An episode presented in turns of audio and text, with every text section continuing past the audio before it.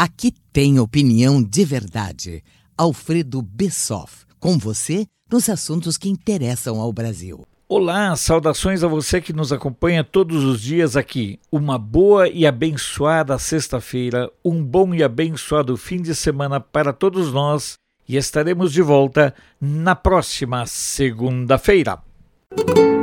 Andei por muitos caminhos e se hoje me permito falar sobre vivências é porque penso ter acumulado um cabedal de experiências que me permitem não falar bobagem, ou, ao menos, falar bobagem com algum conhecimento de causa. Entre os muitos aprendizados, um que consigo confirmar e reafirmar a cada dia: a esquerda odeia tudo aquilo que ela não consegue destruir. E isto se refere a todos os elementos físicos, culturais, espirituais e imateriais que existem na Terra. Ela odeia Cristo, por exemplo, porque não consegue destruir os cristãos, e olha que vem tentando usar as forças do mal faz mais de dois séculos. Nunca é demais relembrar que foi a própria Dilma quem confessou que faria aliança até com o diabo para derrotar Bolsonaro, por este ter a ousadia de colocar Deus acima de tudo e de todos. A esquerda odeia a civilização porque ela confronta e desnuda a barbárie do comunismo. Ainda que se diga humanista, a esquerda tem imenso culto pela morte. Basta observar os milhões de seres humanos que foi matando, incluindo muitos brasileiros. Na sua saga destrutiva,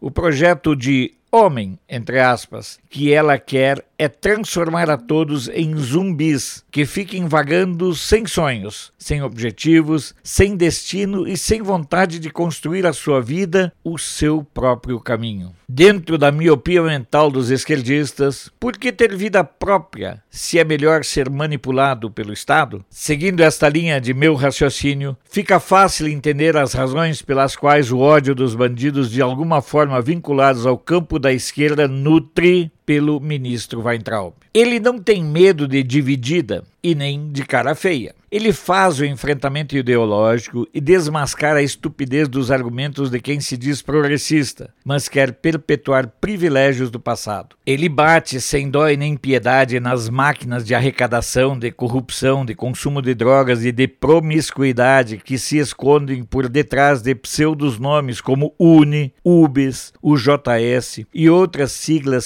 supostamente estudantis e juvenis e que não passam de antros de podridão e destruição humana. Tais entidades servem como linhas de montagem de onde saem zumbis em série. O ódio contra Weintraub, que chega ao extremo de ter sua casa apedrejada e ter de conviver com reiteradas ameaças de morte contra si e contra seus familiares, revela algo que o campo conservador já percebeu. Ele catalisa o ódio destes esquerdistas porque eles não conseguem atmoestá-lo e não conseguem quebrar a sua germânica resiliência. Cabe a nós, enquanto sociedade que deseja sim viver em um mundo livre, fazer a leitura de como a esquerda luta sempre para destruir aquilo que a desnuda, inclusive a liberdade de imprensa, a tolerância religiosa, o direito à vida e um apego ferrenho à defesa da pluralidade, que são sim os nossos valores que eles tanto odeiam.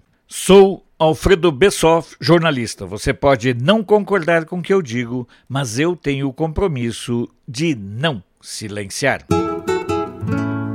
Esse foi Alfredo Bessoff, direto de Brasília. Apoio Feira dos Importados, o maior centro de compras da capital federal, onde você encontra de tudo em um só lugar. Até a próxima.